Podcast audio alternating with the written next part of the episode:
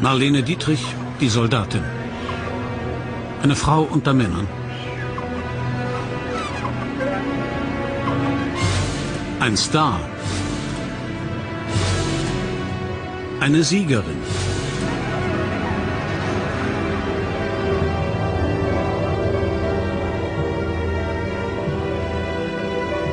Eine Amerikanerin. Und eine Deutsche. Eine Deutsche im Glück.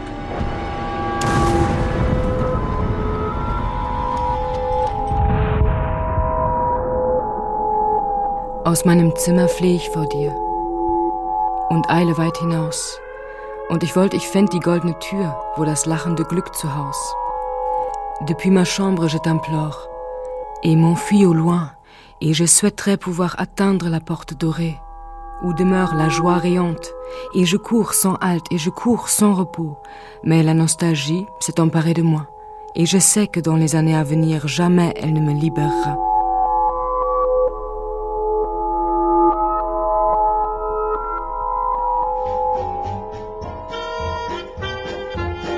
Elle s'appelle Marlène. Cette demi-vierge de Berlin aux merveilleux cheveux blonds roux et aux cils peints en noir, blanche de teint, et des lèvres d'un rouge délicieux qu'elle mordit sans cesse. Et rouge, ses lèvres le sont bien, car sans cesse mordillée et gourmandée, le rouge à lèvres aurait certainement disparu. Elle était plantureuse, tout en ayant des chevilles fines et délicates. Elle était le comble de la jeunesse. Priska Aish, chanteuse. Marlène, une femme allemande.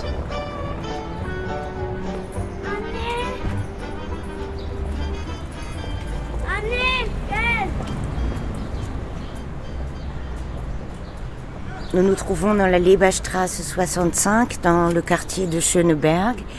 C'est la maison, l'immeuble où Marlène a passé ses premières années. Pascal Schiller. Ses parents, Louis-Erich Otto Dietrich et sa mère Joséphine Felsing, ont aménagé dans cet appartement en 1898 après leur mariage. En bas était le, le poste de police pour lequel euh, Louis Dietrich travaillait. Il était officier de police euh, du Kaiser. Leur première fille est née en 1900, donc la sœur de Marlène, Elisabeth, et euh, Marlène a vu le jour le 27 décembre 1901. Sur l'immeuble, il y a une plaque qui rappelle que Marlène est devenue citoyenne d'honneur posthume en 2002. Elle est née dans une bonne famille, mais de moyenne bourgeoisie. Son père était officier de police. Jean Pavant. Euh, sa mère euh, était une héritière euh, d'une bijouterie et donc avait apporté sans doute une dot importante. Elle- ils habitaient dans les bons quartiers de, de Berlin, je crois que c'était l'ouest de Berlin. Seulement, c'était une période où est arrivée une crise euh, terrible. Marlène est née en 1901, en décembre 1901. Toutes les années 20, l'Allemagne a été ruinée. Et euh, Marlène a eu une éducation bourgeoise artistique assez euh, poussée. Vous avez le sens du devoir Ah oui, ça c'est une chose euh, qui est la base de mon éducation, parce que le devoir c'est la chose la plus importante dans ma vie et aussi dans la vie de toutes les filles avec lesquelles j'étais élevée. 1963. Et euh, le devoir, comme Goethe euh, le dit, c'est de aimer ce qu'on s'est mis comme tâche dans la vie. Quand on demande mais quelle est donc la tâche de la vie, c'est euh, les exigences de chaque jour. De faire chaque jour ce que le jour amène et de aimer ce qu'on fait, même si ce n'est pas agréable.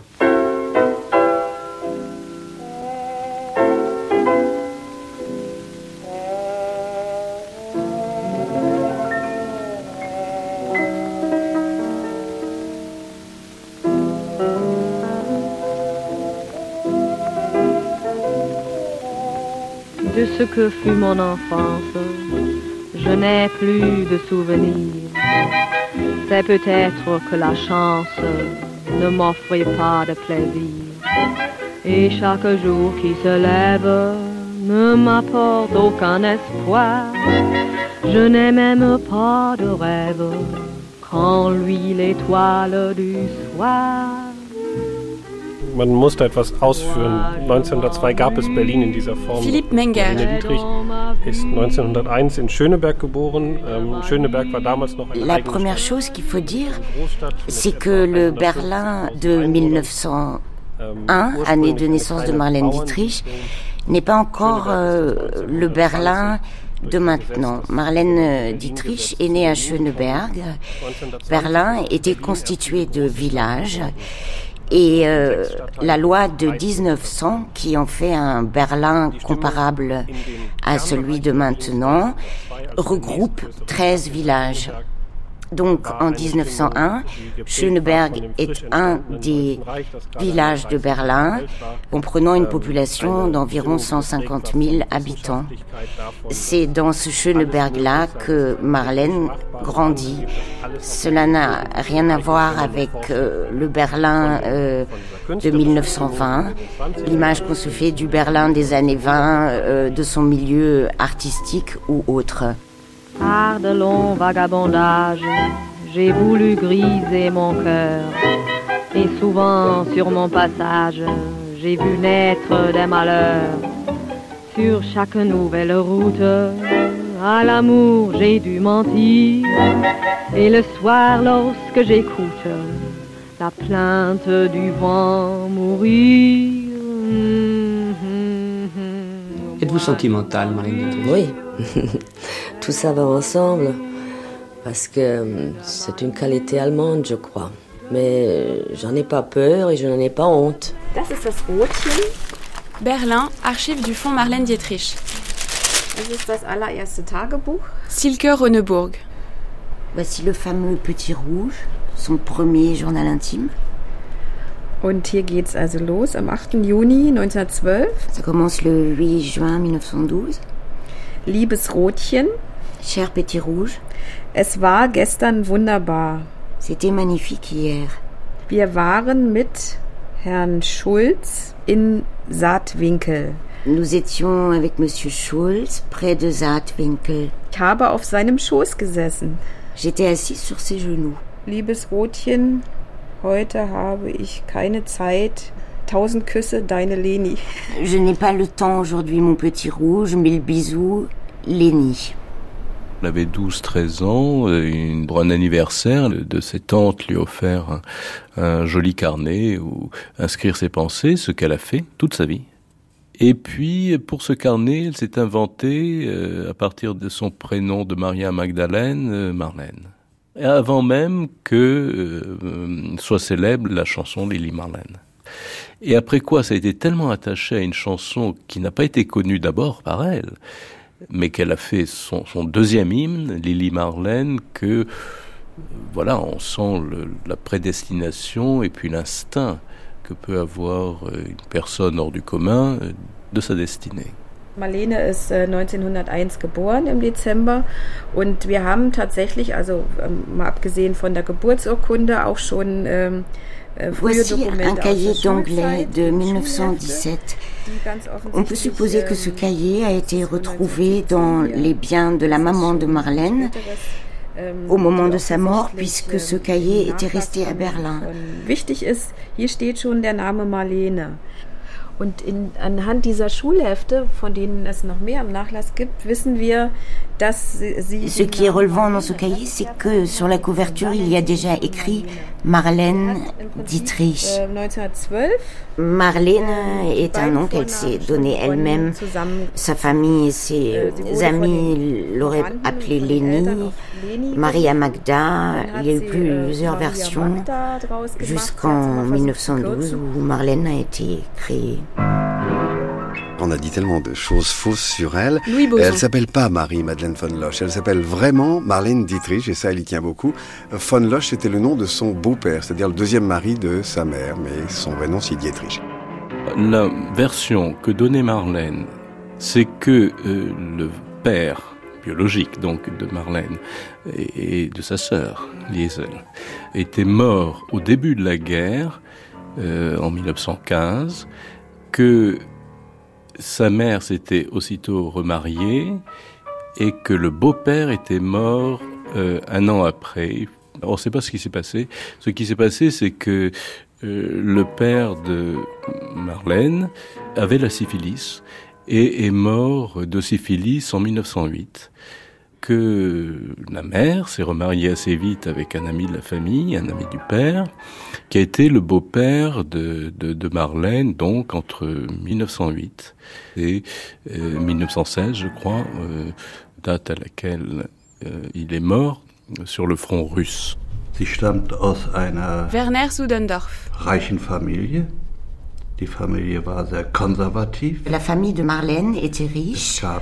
Il y avait quelques nobles et c'était une famille très conservatrice. En 1918, quand il y a eu la révolution euh, spartakiste à Berlin, Marlène écrit dans son journal intime pourquoi dois-je assister à cette époque? Elle se plaint de qu'on lui amoche son enfance dorée.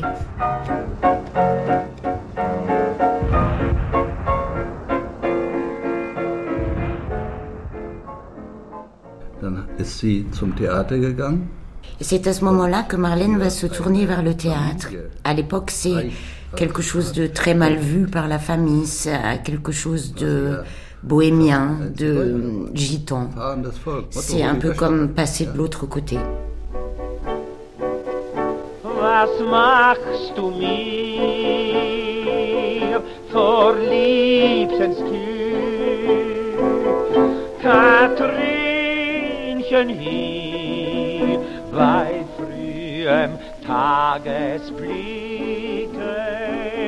Il y a eu la défaite, il y a une révolution euh, qui a été écrasée, la révolution spartakiste.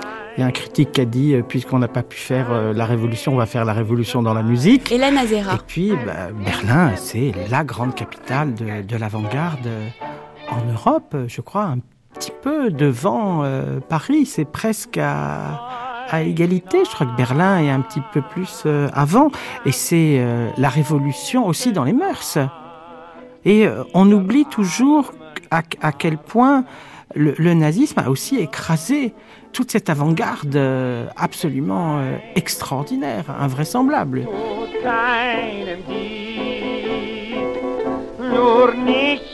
Die Erfahrung der letzten Jahre, vor allen Dingen der Krieg, hat gezeigt, dass das, was vorher allgemein verbindlich war, La guerre étant terminée, Philippe Menger. les valeurs sont entièrement remises en question. Les personnes ont vécu euh, l'échec industriel. Les soldats sont rentrés dans la ville. À la fin de la guerre, beaucoup de familles ont perdu leurs enfants. Toutes les certitudes se sont effondrées. Ähm, Donc c'est une atmosphère euh, révolutionnaire. D'un côté, nous sommes dans une situation officielle de paix, mais on peut dire que la guerre continuait dans la ville de façon civile. Cette atmosphère de peur et c'est un avis que partagent beaucoup d'historiens, conduit les gens de façon extrême à vouloir s'amuser, à vouloir oublier et à vouloir s'oublier. C'est le moment des premiers cabarets seins nus, les cabarets de variété euh, fleurissent, la musique est sexualisée.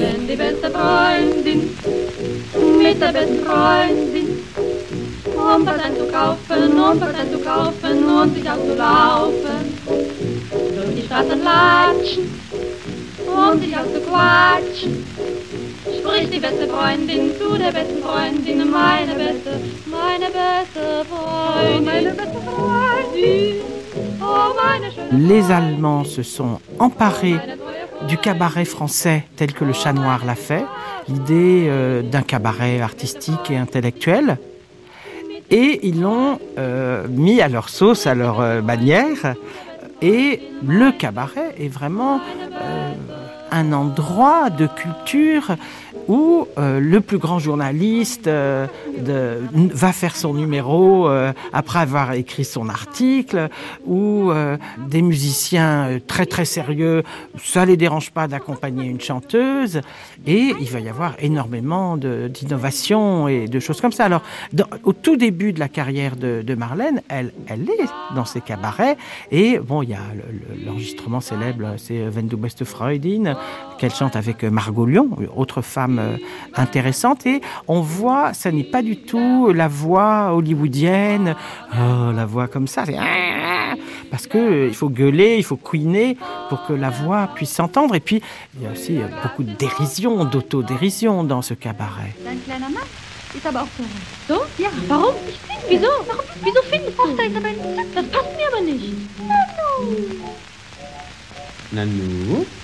Du hast mich mit ihr betrogen. Weil du mich mit ihr betrogen Und du hast mich mit ihm betrogen, weil du mich mit ihm betrügst. Was sind das für verwickelte Familienverhältnisse? Wollen wir uns nicht lieber vertragen? Ja, wir wollen uns wieder vertragen. Die dumme, dumme Liebe. Die beste Freundin mit der besten Freundin und was ein zu kaufen und was ein zu kaufen und was zu laufen. Là, on, est, on, a une photo sous les yeux où on voit euh, Margot Lyon et, et Marlène. Est-ce que vous pouvez nous la décrire? Bon, elle, a, elle, a, le visage un peu rond. Euh... Donc les deux femmes sont dans une sorte d'étreinte oui. avec un, un, homme. Et avec elle... Oscar Calvais. Bah oui, bon, la, la chanson... Euh la chanson avait des sous-entendus lesbiens, parce que je crois qu'à cette époque, s'il n'y avait pas des sous-entendus pervers dans une chanson, donc cabaret berlinois, c'était une mauvaise chanson.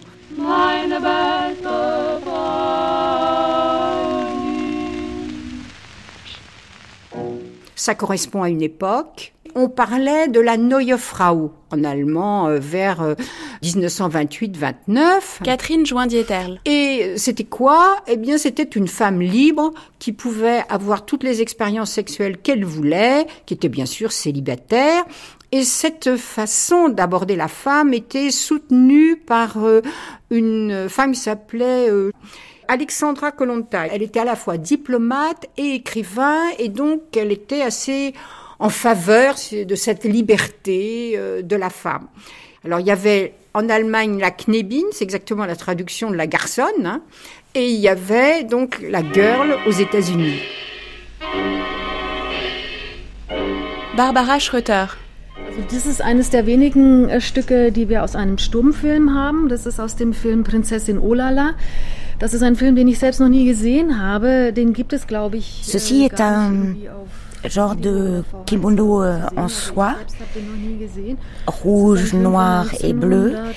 Il sort d'un film euh, muet de 1928. C'est un film euh, nommé Princesse Olala un film allemand d'opérette fin des années 20, donc 1928. Il reste quelques éléments, surtout des accessoires de la période avant l'ange bleu. Il y a les fameuses violettes que Marlène a porté au cabaret dans son numéro avec Margot Lyon, une chanson nommée euh, Ma meilleure amie. Les violettes étaient portées sur l'épaule et étaient aussi censées symboliser l'amitié, voire les amours euh, féminines. Il y avait en Europe à cette époque, et ça avait commencé avant 14 d'ailleurs, un mouvement vers cette fameuse garçonne, vous savez, l'ouvrage de Victor Marguerite. Euh, Catherine Joindieterle. Qui a perdu sa Légion d'honneur à cause de ça. Il avait écrit un ouvrage tellement épouvantable, n'est-ce pas, que bien sûr, il n'était pas question qu'il puisse euh, faire partie euh, d'une assemblée honorable. Donc, voilà. Et cette garçonne, qui était lesbienne aussi, hein, c'est bien ça qu'il faut dire, bien choquait, bien évidemment. C'est pas parce que ça, ça existait, mais c'était mis en avant. C'est pour ça que c'était choquant, parce que bon, l'amour saphique, euh, c'est pas nouveau. Mais il ne fallait pas le dire. Auch hier gibt es eine, ähm, eine politische Entwicklung, eben bedingt durch den Krieg. Sind viele Männer als Ernährer der Familie Menger. weggefallen und gestorben. Là encore, Dadurch bestand die il faut euh, revenir sur la situation politique. Beaucoup de femmes ont perdu leur mari pendant la guerre, ce qui va les obliger à travailler pour euh, pouvoir nourrir les familles. C'est l'époque, par exemple, où des métiers comme la sténotypiste, ce qu'on pourrait qualifier maintenant de secrétaire, surgissent, le travail des femmes dans les bureaux. On pourrait presque dire que cette iconographie de la garçonne est comme un condensé de ce qui se passe aussi historiquement avec la femme à cette époque.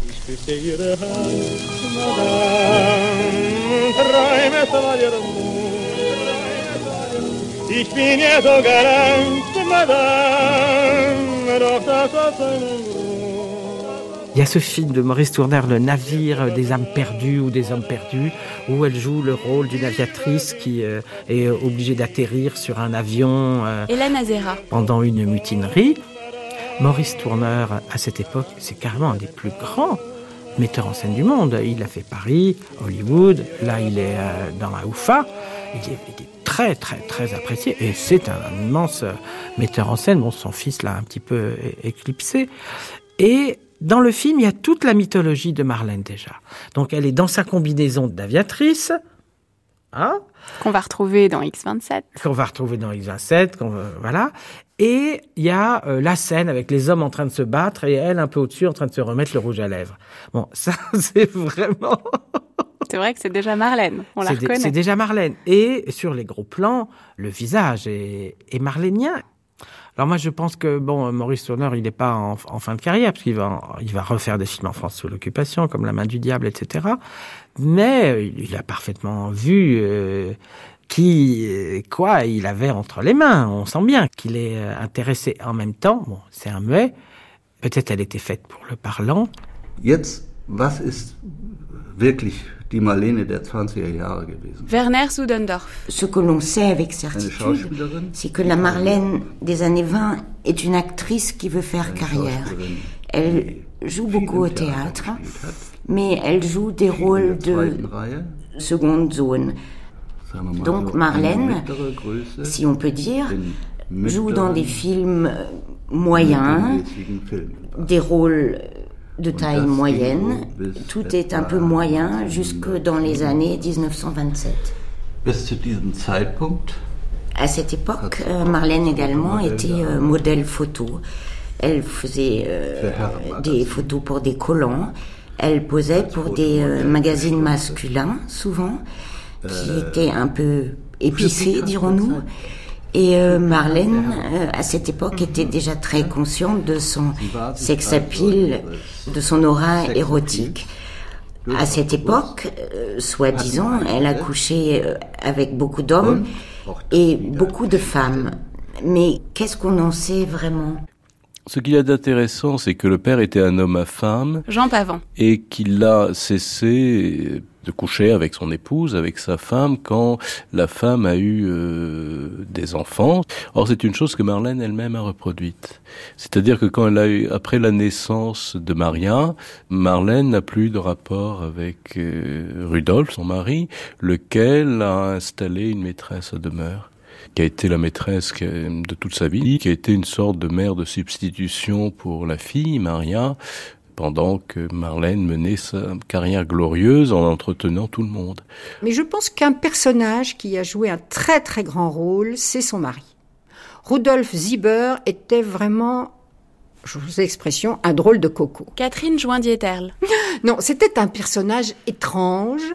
Sa fille raconte d'ailleurs euh, qu'il euh, il avait une chambre remplie de crucifix et je ne sais pas trop quoi, donc ça faisait un côté, vous voyez, un peu morbide.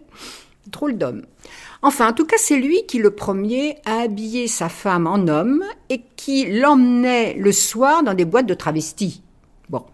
Il y avait évidemment certainement une correspondance profonde entre, je dirais, la psyché de notre chère Marlène et ce type de personnage. Par exemple, on la voit sur cette image avec son mari. hein. Certes, elle porte une jupe, mais enfin, c'est vraiment très masculin. Son chapeau mou, c'est quand même euh, masculin. Elle a une cravate comme son mari. Elle a une chemise à col cassé raide. Elle a une pochette.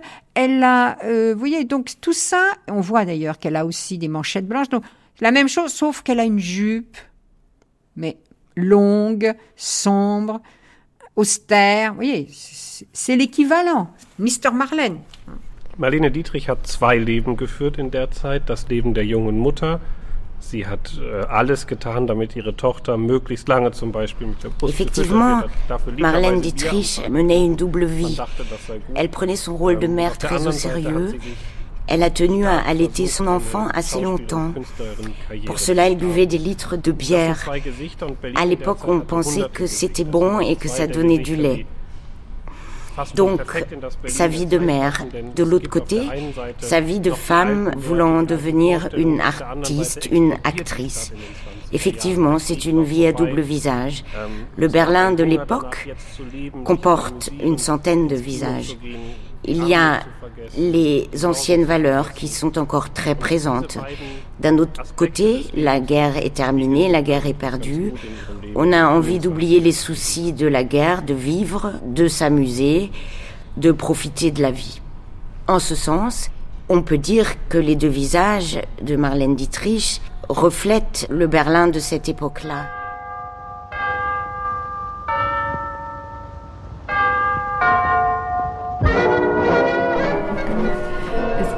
Noch ähm, Fotos aus der Zeit, wo sie Theater gespielt hat, aber hier, das ist. Voici une photo de 1927 de Marlène Dietrich jouant au théâtre avec Willy Faust.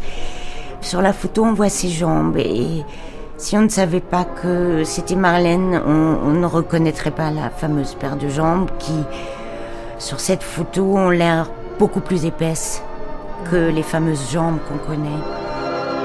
Emil Jannings übertraf in diesem Filmwerk des großen Regisseurs Josef von Sternberg alles bisher Dagewesene. Er lieferte ein nicht zu überbietendes Glanzstück der Charakterisierungskunst und echter Menschendarstellung. Quand Sternberg a vu Marlène, euh, a découvert Marlène sur scène, une de ses remarques a été Je n'avais jamais vu une femme aussi belle qui était autant dédaignée, dont la beauté avait été si peu utilisée, exploitée. Et Marlène, bien sûr, en avait conscience. Elle était dans le cinéma avant Sternberg, elle était considérée comme une jolie femme, mais bon, voilà, une jolie femme comme une autre. Et elle avait sans aucun doute la conscience que, que sa beauté n'était pas reconnue à sa, juste valeur et qu'il fallait que quelqu'un arrive pour montrer ce qu'est la vraie Marlène. Was ich machen, meine Natur? Ich kann halt lieben nur und sonst gar nicht. Männer umschwirren mich wie Motten um das Licht. Und wenn sie Et où le miracle est d'autant plus réussi, c'est que le film était pour Yanning, l'ange. Louis Boson. Yanning était un énorme personnage, connu pas seulement en France, pas seulement en Allemagne, mais aux États-Unis. Et le film était pour lui. Or, elle lui a piqué la vedette d'une façon monstrueuse. Et je pense qu'elle l'a fait aussi assez inconsciemment. C'est-à-dire que elle avait travaillé son personnage, puisque jusque dans la culotte, la petite culotte en dentelle qu'elle a, elle l'avait prise à un travesti de Berlin qui était célèbre pour cette culotte. Et elle s'est dit, moi, il faut que j'ai une culotte comme ça. Elle était de ça. Parce qu'il faut bien dire, euh, j'ai revu le film avec elle quand la cassette a été, euh, René Château a édité la cassette, et il me l'a envoyé, il me dit, vous le verrez avec Marlène. J'ai dit, Marlène, est-ce que ça vous amuse de voir l'ange bleu? Oh, elle me dit, oui, je l'ai jamais vu intégralement. Ce que je crois. Puisque le soir de la première vision à Berlin, il a eu l'intelligence de la faire partir avant les ovations. Elle était sur, elle partait sur le bateau, le Bremen avec sa, sa femme de chambre. Elle partait pour les États-Unis. Donc tout ça a été parfaitement orchestré. Et donc je lui ai dit, est-ce que vous voulez voir l'ange bleu? Et alors pendant tout le film, elle a rien dit. Elle était dans son lit, moi j'étais à côté d'elle, sur le lit, je regardais. Et à la fin, elle a simplement dit, on était bien, non? Euh, L'ange bleu, oui, les, les images de l'ange bleu sont là. Lola, Lola, Michel Bouju. qui chante et qui fait mourir d'amour ce pauvre vieux professeur euh, joué par l'acteur euh, Emil Jannings. D'ailleurs, lui, alors n'a pas suivi le même euh, chemin que celui de Marlène, puisqu'il est devenu nazi, tout simplement. Ce qui faisait dire à Marlène, ça ne m'étonne pas de ce gros porc euh, qui puait l'oignon. Marlène le détestait sur le tournage. Oui, il avait cherché à l'étrangler euh, Oui, dans une scène. Oui, dans une scène, effectivement, euh, où, où il doit la molester sérieusement, où il avait failli l'étrangler, voilà. Et il avait une haleine fétide de mangeur, de, disait-elle, de, de, de saucisses au chou, ou je ne sais trop quoi. Hier gibt es eine Ausgabe von dem Drehbuch Der blaue Engel, Josef von Steinberg, Classic Film Scripts. Werner Mit Sudendorf. einem Vorwort von äh, Josef von Steinberg und da hat Marlene Ceci Euh, est das un Bild scénario de l'Ange bleu de Sternberg avec une préface de Sternberg, édition Simon Schuster, New West York, qui est commentée par euh, Marlène. Est également commenté le casting du film, le personnage euh, de Kiepert, joué par Kurt Gerron, est annoté Died Concentration Camp, est mort en camp de concentration. Sa femme, idem, avec des petits tirets. Hans Albers, marié à une juive défiant le nazisme. Le propriétaire, Karl Hosa Puffi, mort en camp de concentration. L'archiviste nous précise que c'est pas tout à fait juste. Il est mort ensuite du nazisme, mais pas en camp de concentration. Friedrich Hollender, le compositeur de la musique, elle commente Nous l'avons amené aux USA. A tout de suite compris que le nazisme était une abomination. Et c'est d'autant plus euh, remarquable de sa part que les nazis euh, lui ont fait des avances. Hein. Ont voulu qu'elle devienne la, star officielle du nazisme. Ça a été Zara Lander, qui avait des qualités euh, remarquables, Zara Lander, de beauté et de talent de chanteuse, mais enfin, bon, et qui était à la fois une Garbo, et une, puisqu'elle était suédoise, et une Marlène allemande. Cela dit, quand on lui faisait des compliments, euh, enfin, on disait son admiration sur le fait qu'elle ait résisté au nazisme. Elle dit mais non, mais c'était normal, on savait tous, il n'y avait, avait aucun choix à faire, il n'y avait pas le choix, on savait qu'il y avait des con- concentrations. euh, Qu'est-ce que ça veut dire C'était évident. Donc elle a pris la nationalité américaine peu avant la guerre. Et elle s'est engagée comme officier d'ailleurs dans l'armée. En fait, elle était officier tout simplement parce qu'elle était au théâtre aux armées.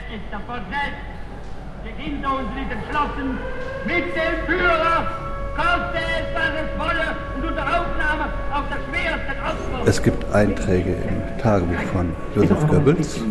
Es gibt einen Auftrag an den Nous avons des notes dans le- l'agenda, le, calendrier de Goebbels. Il y a une demande où il prie le metteur en scène Heinz Hilpert de faire une proposition à Marlène. Et il y a aussi des, euh, des personnes qui sont déléguées par Goebbels pour lui parler. Marlene war ja immer noch deutsche Staatsbürgerin. Marlène, euh, qui était toujours de nationalité allemande, ainsi que son mari, devait régulièrement faire prolonger son passeport. Pour cela, elle s'est rendue au consulat à Paris. Il y a une note de Goebbels de 1936 où il dit Marlène est entièrement de notre côté. Il pensait qu'il pouvait la gagner pour eux, pour le nazisme. Et en fait, cela correspond exactement à l'époque où euh, Marlène a fait sa demande de nationalité américaine parce qu'elle ne voulait plus se soumettre à ce genre de pression. La Marlène Dietrich qui a fleuri en Allemagne a passé tellement d'années parmi les juifs du cinéma Hollywood qu'elle est devenue maintenant citoyenne américaine. Alors là, Michel Bougie, nous avons sous les yeux un catalogue d'une exposition euh, qui avait eu lieu au musée Galliera qui rassemblait tous les costumes de Marlène Dietrich. Et vous me disiez avoir été particulièrement ému parmi toutes ces robes extraordinaires euh, par un costume particulier. Oui, alors à côté de ces toilettes, évidemment somptueuses, de, de pur euh, onérisme, on pourrait dire, il y a ce petit uniforme très modeste euh, qui fut le sien euh, donc pendant cette guerre et qui était la chose la plus émouvante de cette expo. Puis à côté, il y avait le calot aussi. Inutile de dire que cet uniforme, d'ailleurs, lui allait comme un gant. Enfin, elle était, voilà. Moi, c'est là où je suis le plus, euh, le plus admirable de toute cette expo. C'est ce qui m'a le plus fasciné, ému, euh, profondément. Ich gehe auf Tournee, um für Kriegsanleihen zu werben, mit denen man Bomben kauft, um Berlin zu bombardieren, wo Mutter immer noch lebt. Je pars en tournée pour promouvoir les emprunts de guerre avec lesquels on achète des bombes pour bombarder Berlin où mère vit encore. Ich habe von ihr nichts mehr gehört, seit der Krieg begonnen hat. Je n'ai plus rien su d'elle depuis que la guerre a commencé. J'essaie de ne pas y penser, car si je le faisais, je ne pourrais pas continuer. Et Patton dit Marlène au front, ça vaut une division. Quand Patton dit une division, il sait ce que c'est qu'une division. C'est pas une parole en l'air. Hélène Azera. Il y a ces images, le défilé du 14 juillet de 39. Bon, on a très bien compris ce qui va se passer. Et on a très bien compris vers qui ça va se passer. Et il y a Marlène qui est à la tribune et Marlène qui chante auprès de ma blonde. Auprès de ma blonde, c'est ce qu'on appelle une chanson de marche. C'est une chanson militaire. Elle est en train de dire aux Français, allez-y. C'est quand même... euh, quel courage de d'oser se retourner contre son pays quand son pays va mal. Hein. C'est un vrai courage. Elle avait sa mère là-bas, sa sœur là-bas, et elle, bon, elle connaissait leur méthode. And now your division is to attack from S32 to V29. Your objective is the railhead at T18. That carries us through the fifth day. Et donc, je trouve que là, elle réalise, en quelque sorte, dans la vie, ce qu'elle a déjà fait sur scène. Catherine Joindieterle. Là aussi, on a une sorte de confusion des, des rôles, puisque dans X27, bon, à la fin, elle va être fusillée et elle crâne. Et c'est formidable de voir cette dernière scène où elle refuse qu'on lui bande les yeux et elle accepte la mort, si vous voulez, d'une façon euh, merveilleuse, enfin extraordinaire, avec un courage. Et je pense qu'à force d'interpréter des rôles où il fallait qu'elle ait énormément de courage, ça lui était devenu facile de le faire dans la vie. Name, please. Name? Hakim Dobrinin. Well, that looks like a catch. May I question that officer who refused to give his name? Well, certainly. Will you come back here, Colonel? Da sind diese Reihen aus Feldbetten, in denen schlafen die Jungs oder sie sind ohnmächtig. Il y a ces rangées de lits de camp dans lesquels les garçons dorment ou gisent. À côté de chaque lit se trouve une perfusion et au bout de cette perfusion, il y a un récipient plein de sang. Le seul mouvement dans toute la pièce est le gargouillement du sang. La seule couleur dans cette pièce est la couleur du sang. On voit comment le sang entre dans les garçons, on peut l'entendre. You don't remember me, do you? I've never seen you before. You have a very faulty memory for a spy.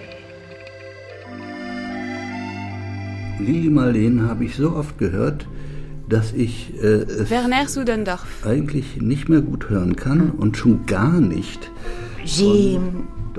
Toujours un peu de mal en Allemagne avec cette histoire de Lily Marlène.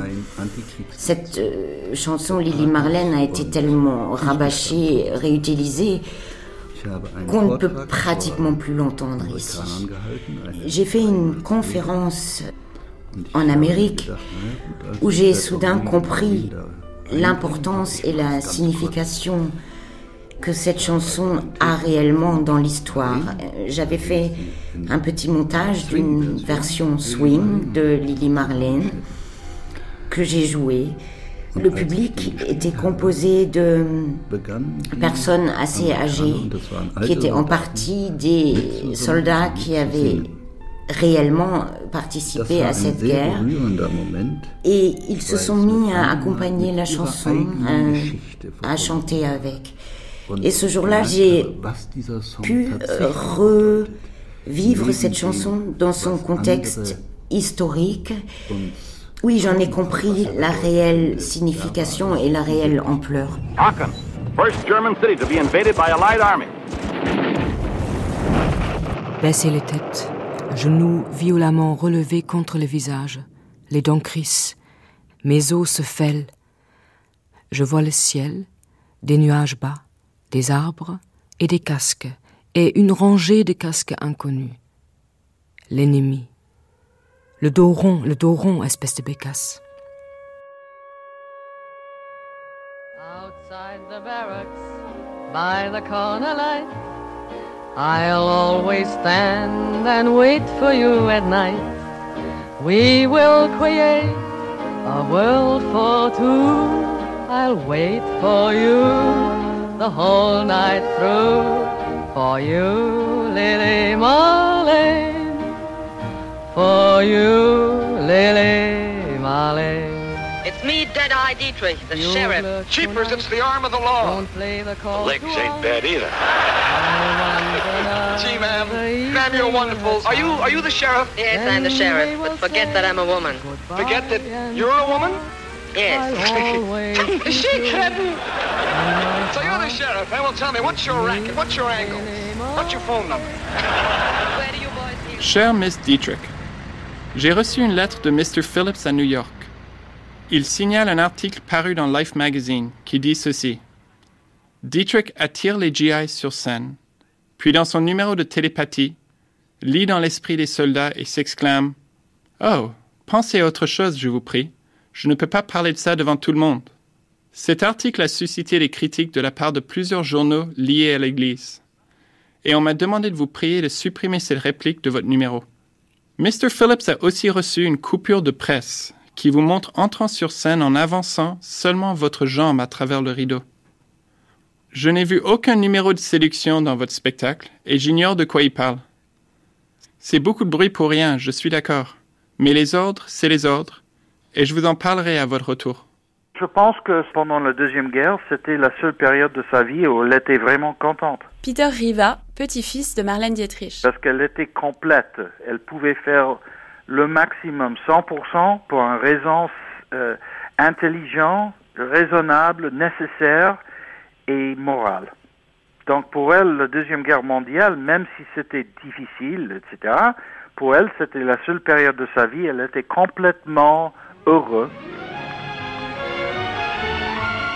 In het stadhuis van West-Berlijn werd Marlene Dietrich door burgemeester Willy Brandt officieel welkom geheten bij haar terugkeer in de stad waaruit ze 29 jaar geleden naar de Verenigde Staten emigreerde. Als zoveel eregasten mocht ook zij haar handtekening Et après, elle m'a emmené en tournée avec elle, elle m'a emmené partout jusqu'à Berlin. où, euh, Jean-Jacques Debout. à Berlin, c'était extraordinaire parce qu'il y avait toute l'armée américaine qui attendait Marlène depuis l'arrivée de l'avion jusqu'au théâtre municipal de Berlin. Le public n'osait pas rentrer parce qu'il y avait toujours eu cette histoire qu'elle avait déserté l'Allemagne pendant la guerre. Marlène Dietrich, quelle est la ville qui vous a laissé le plus mauvais souvenir professionnel? On C'était en Allemagne, dans une ville du nord de l'Allemagne, où il y avait un, boycott de moi et il n'y avait personne dans la salle.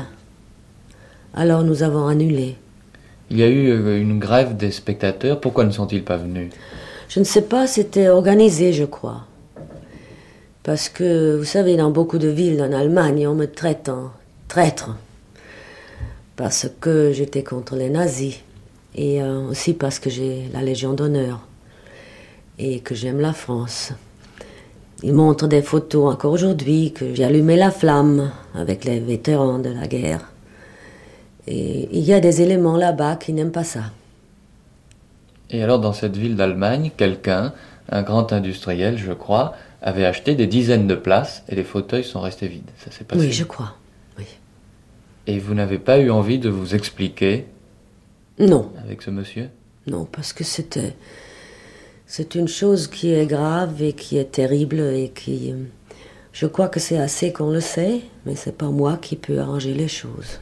Marlene ist nicht nach Deutschland zurückgekehrt. Das war eine Kränkung der Deutschen. Werner Sudendorf. Diese Kränkung hat La première euh, Marlene insulte en pays, en quelque sorte, était de partir. La seconde insulte est qu'elle s'est mise du côté des Américains.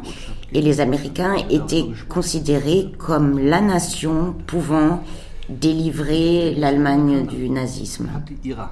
Marlène, par rapport à cela, était comme une épine dans le pied de ce pays parce que Marlène, pour le reste du monde, est restée l'allemande, même si elle avait pris la nationalité américaine. Marlène était l'incarnation d'une femme allemande qui a lutté contre le nazisme. Et quoi qu'elle fasse, chaque apparition de Marlène réveillait dans l'esprit du monde euh, le souvenir de ce pays et de l'horreur commise. Donc on pourrait quasiment dire que Marlène est devenue l'incarnation de cet euh, antinazisme. Das heißt, das Element des Nationalsozialismus war für die Deutschen in Marlene immer präsent. Was immer auch geschehe, frag nicht warum. Ich kann dir nur mehr sagen, ich hab dich lieb. Das Schönste im Leben wollte ich dir geben. Christian Bucard. Frag mich nur nicht, also Ich habe eine israelische Freundin, die damals auch beim, beim Konzert von Marlene war, habe ich gefragt. Äh, Lors de sa tournée en Israël, was denn war, was die Israelis j'ai une amie qui était allée à l'époque à son concert. sagte, ja, Marlene hat den Et j'ai demandé ce qu'on lui avait trouvé de si incroyable à l'époque. Elle avait dit que Marlène avait redonné de l'espoir dans le genre humain.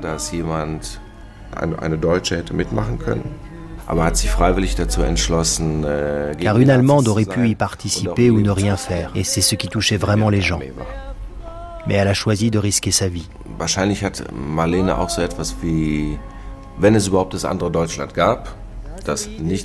Toute l'Allemagne non nazie était symbolisée par Marlène. Äh, äh. Frag nicht, warum ich gehe.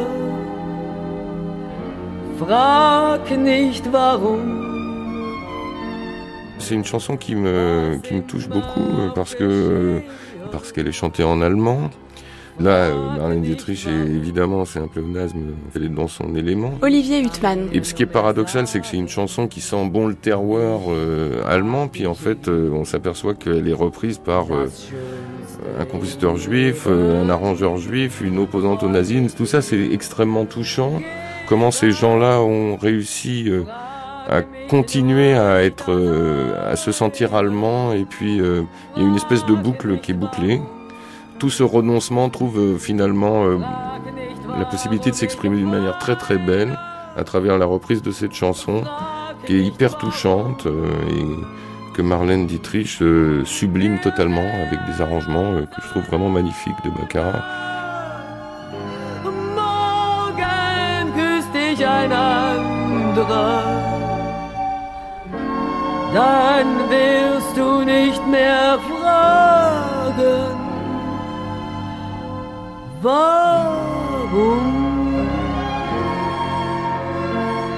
Marlène Dietrich, quand vous voyagez, c'est rarement pour votre plaisir, c'est toujours pour votre métier. Oui. C'est pour chanter. Et avez-vous le temps de voir les pays que vous traversez? Très rarement, parce qu'on travaille chaque soir. Et c'est vraiment très difficile d'aller voir un pays, parce que pour voir un pays, il faut beaucoup de temps. Le seul pays où j'ai pris le temps et je suis restée, c'était Israël. J'ai vu beaucoup plus du pays là-bas que d'habitude. Parce que c'est très beau et c'était très nécessaire que je le voie. Parce que les gens là-bas étaient terriblement... euh, ils voulaient que je voie tout ça. Alors je suis restée j'ai vu tout ça. Und dann ist sie nach, als sie 1960, im Juni 1960 nach Israel kam, Puis, quand elle est arrivée en juin 1966, il y avait eu l'arrestation et le procès d'Eichmann. Donc évidemment, une des premières questions était Marlène, est-ce que tu vas chanter en allemand? Et elle a répondu que c'était au public de choisir. Il suffisait qu'il y ait une seule personne dans la salle qui ne veuille pas qu'elle chante en allemand et elle ne l'aurait pas fait. Ähm, Il y a eu évidemment des critiques aussi. La langue allemande était taboue. Ähm, Mais selon les lettres et les conversations, les gens ont applaudi et ont même réclamé qu'elle chante en allemand. Aber ich glaube nicht, dass es eine so eine Art Heimweh gewesen ist des Publikums, dass sie gerne wieder die deutsche Sprache hörten, weil sie gern zurück wollten oder Heimweh hatten nach Deutschland. Es war nicht das Heimweh nach Deutschland. Es war mehr die Liebe zur Sprache. À mon avis, ce n'est pas le mal du pays qui a engendré un tel engouement chez le public, mais plutôt l'amour de la langue. Et il y a eu des survivants de la Shoah qui sont allés à son concert et qui lui ont écrit des lettres ensuite, qui lui disaient qu'il s'était promis de ne plus jamais parler allemand. Et ces lettres étaient en allemand. Il n'y avait que pour elle que l'on faisait cette exception. Marlene wurde eingeladen von Überlebenden aus Bergen-Belsen. Marlène a été invitée par des survivants de Bergen-Belsen lors de sa venue en Israël. C'était très surprenant que des survivants aient invité une Allemande, une Allemande non juive. Das Konzentrationslager Bergen-Belsen. Marlene besucht dieses Lager des Grauens, weil sie hofft, hier ihre Schwester wiederzufinden. Als Häftling, wie sie vermutet. Doch in Wirklichkeit hat die Schwester eine Kantine der Wehrmacht betrieben, ganz in der Nähe des Lagers. Die Schwester, sie entpuppt sich als deutsche Mitläuferin. Niemals wird Marlene ihr verzeihen. Und niemals wird sie vergessen, was sie an diesem Tage in Bergen-Belsen sieht. Et euh, quand Marlène a réussi à retourner à Berlin en, en 45, elle a Jean Pavant. vu que sa sœur et son beau-frère avaient été quand même très impliqués dans le régime. Ils n'ont pas subi de dénazification. D'ailleurs, ils ont continué une vie tranquille. Ils avaient un fils que Maria Riva a connu, son cousin. Mais euh, à partir de là, euh, pour Marlène, sa sœur n'existait plus. Elle a complètement nié qu'elle ait eu une sœur. Damals redeten die Überlebenden der Shoah À l'époque, les survivants ne parlaient pas beaucoup du passé et de ce qu'ils avaient vécu. Ça commençait tout doucement avec le procès Eichmann.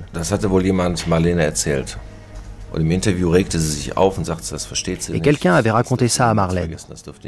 Elle s'était énervée. Elle disait qu'il ne fallait en aucun cas oublier ça. Elle disait dans une interview qu'elle pardonnait facilement si on lui causait du tort, mais si on causait du tort à ses amis, elle ne le pardonnait pas. Betonen kann man auch, sie, ist, sie hat oft während ihres Interviews immer wieder betont, ich bin Deutsche. Durant ses interviews, elle précisait qu'elle était allemande et qu'elle venait en tant qu'allemande et pas en tant qu'américaine. Die Stadt Berlin hat mancher schon besungen, der längst heut liegt tief unterm grünen Gras. Für uns sind das bloß noch Erinnerungen, als ob uns Mutter was Elle était née berlinois. Euh, le Berlin, c'est pas comme le reste de l'Allemagne, il faut dire. Berlin, c'était la ville la plus ouverte de l'Europe. Il y avait chaque religion de l'Asie et les chrétiens et les juifs étaient à côté l'un l'autre. Les juifs à Berlin ne se traitaient pas comme juifs, ils traitaient comme berlinois. Il faut lire le livre de Billy Wilder qui explique ça très bien. Berlin, c'était un État unique dans l'Allemagne où tout était égal. Donc pour Marlène, elle était élevée dans cette euh, sensibilité que tous les êtres sont égaux. Noir, blanc, japonais, ça fait rien. Nous sommes tous les êtres. Dann dreht sich keiner um, doch haut er hin, dann ist der Beifall ehrlich. Berlin, Berlin, du bist mein Publikum. Und dann gibt es Berlin, Berlin, noch eine dritte Ebene, dass es eine Person gibt, eine Frau. Nous avons d'un côté la femme, euh, Marlène Dietrich, et de l'autre côté une idée qu'elle incarne. Lorsqu'en 1960, Marlène euh, rentre en Allemagne, elle tombe sur un mur de tout un peuple qui a des préjugés sur elle, la voyant donc comme quelqu'un qui n'a pas défendu son pays. C'est là que s'opère un retournement inattendu. Marlène va redécouvrir l'Allemagne pour elle, tout d'abord en commençant à chanter de la musique allemande et à chanter aussi cette musique à l'étranger.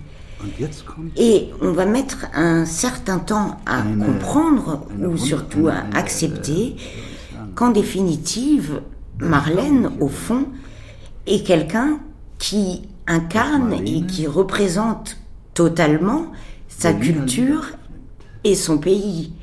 Alors là, on est devant un retournement, puisqu'elle passe de la position de traîtresse à la position complètement inverse d'ambassadrice. On a mis très longtemps à comprendre, ça a duré jusqu'à la mort de Marlène pratiquement, que c'était l'Allemagne qui était contre Marlène et non pas Marlène qui était contre l'Allemagne. Le chef du culture euh, d'Allemagne nous a dit on a besoin de Marlène de retour à Berlin. Et j'ai dit, mais qu'est-ce que vous dites? Il a dit, il y a deux personnes les plus fameuses de notre pays au monde entier, Hitler et Dietrich. Si on fait une réunification à Berlin, il faut que Marlène soit là pour nous montrer la bonne direction à l'avenir. Et si on peut créer un petit musée qui s'appelle Film Musée à Berlin, avec cet matériel au milieu, les gens vont venir, ils vont savoir qu'on peut trouver le pouvoir entre soi et aussi le moral pour prendre la bonne direction. On ne doit pas suivre celui que Hitler a suivi. Et les gens qui ont suivi Hitler ont suivi. Alors pour nous, c'était euh, Marlène parfait parce qu'elle continue sa guerre contre les nazis après sa mort. Et c'est intéressant parce que chaque année, il y a quelqu'un qui va à son anniversaire, le 26 décembre, qui met un swastika sur ce tombeau là, et les gens nous téléphonent de, l'Angleterre ou bien de Berlin. Oh, c'est horrible, on a défacé euh, ma pauvre, pauvre Marlène. J'ai dit non, c'est pas mauvais, c'est bien. Ça vous fait réfléchir qu'ils sont toujours là. Il faut toujours lutter contre ces gens-là. Comme ça, Marlène continue son travail. Amidst the ruins of Berlin, trees are in bloom as they have never been. Sometimes at night you feel in all your sorrow a perfume as of a sweet tomorrow. That's when you realize that C'était Marlène, une femme allemande, avec Michel Bouju, Louis Boson, Christian Bucart, Jean-Jacques Debout, Hélène Azera, Olivier Huttmann, Catherine Join-Dieterle, Jean Pavant et Peter Riva. À Berlin, Philippe Menger, ainsi que la formidable équipe du Musée du cinéma de Berlin, dépositaire du Fonds Marlène Dietrich, Barbara Schröter, Silke Rönneburg et Werner Zudendorf. La traduction de l'allemand est due à Pascal Schiller, lecture Frigo Karst, Yannick Laurent, Coralie Lemke, Jonathan Maher et Natacha Udo-Beauvisage. La voix française de Marlène s'appelle Suzanne Fogel.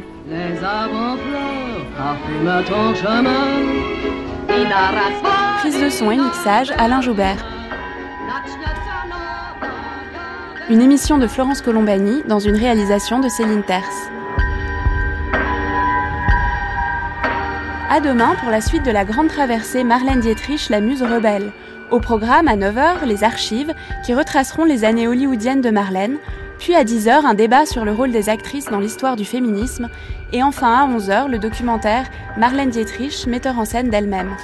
Pour plus de renseignements sur cette programmation ou sur nos invités, rendez-vous sur franceculture.com. Très bon après-midi sur France Culture.